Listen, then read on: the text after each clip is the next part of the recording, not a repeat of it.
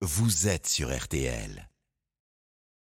RTL, Le tour d'Hortense. Hortense Crépin.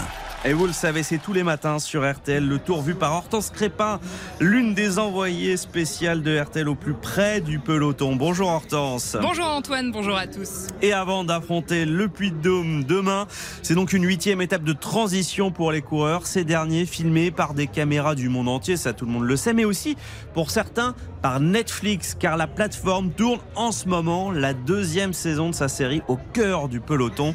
C'est votre fait du jour. Oui, la première saison est, est sortie le mois dernier et tout l'esprit des créateurs, comme pour ce qui a été fait euh, sur la plateforme avec la Formule 1, c'est de pouvoir raconter et expliquer le tour à ceux qui ne le connaissent pas, tout en offrant des images aux fans de vélo. Yann Le Bourbois est producteur chez Quadbox de la série et on parle bien de série. Écoutez. L'idée c'était vraiment de faire en sorte que les fans s'y retrouvent quand même. Et surtout pour les, les touristes, c'est-à-dire ceux qui de prime abord n'iraient pas euh, regarder le Tour de France en direct. Vous les suivez vraiment du, du réveil au coucher? On est en tout cas avec eux. Nos équipes de tournage dorment dans les mêmes hôtels, on, on est avec eux, on est avec eux le matin au bus. L'idée c'était pas d'avoir des caméras qui filment tout le temps.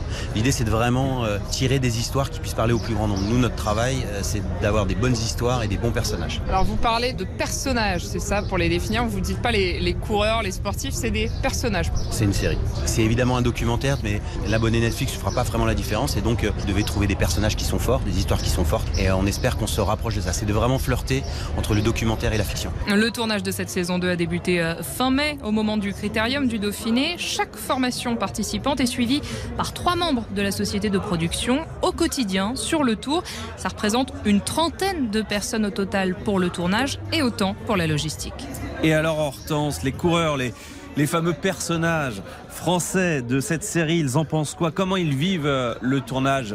Pour ça, j'ai vu euh, l'un de ceux qui a le plus marqué euh, les esprits dans la série, Julien Jourdi, le directeur sportif de l'équipe AG2R Citroën, qui s'est fait tatouer le palmarès de la formation euh, sur le corps.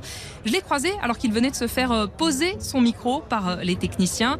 Au départ, il appréhendait le résultat. Une présence régulière avec des heures et des heures de prise de son, de, tournage. Donc forcément, vous vous demandez qu'est-ce qu'ils vont pouvoir récupérer sur quelques minutes lors de la série. Donc il y avait un petit peu de stress pour être honnête une fois de plus avec vous. Voilà, bon, j'ai été rassuré rapidement par, par pas mal de personnes. De toute façon, je m'étais impliqué à 100% dans ce documentaire pour euh, bah, simplement faire voir les, les valeurs de, de l'équipe, euh, de moi-même, euh, voilà, sans, sans artifice. Une série qui offre aussi une belle vitrine au- au cyclisme, selon euh, le coureur de cette formation AG2R Citroën, Benoît Cosnefroy. Il y en a beaucoup qui nous ont découvert, beaucoup de côtés de notre sport, le, le stress, la pression qu'il peut y avoir, le sport collectif, qui n'est pas forcément visible des yeux de tout le monde. Donc euh, je pense qu'il y a des fans qui vont arriver. Ça rajeunit aussi euh, la population de fans. La mise en scène a par contre euh, chiffonné Jonas Vingegaard dans la relation avec son coéquipier Wout van Aert et parfois présenté comme euh, rival dans certains épisodes.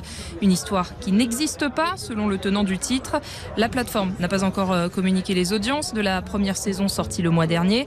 Pour ce qui est de la suite, il faudra attendre juin 2024 pour revivre cette 110e édition du Tour avec la sortie de la saison 2. Et votre image du jour, Hortense, ce sont des, des bas. Oui, on a eu une première journée sous la chaleur pour euh, des coureurs déjà éprouvés par cette première semaine de course. Alors face au thermomètre en hausse, beaucoup d'eau sur le vélo et puis les soigneurs placent aussi euh, des paquets de glace dans des chaussettes ou des bas que les cyclistes glissent ensuite euh, dans leur maillot ou sur la nuque. C'est toujours pratique.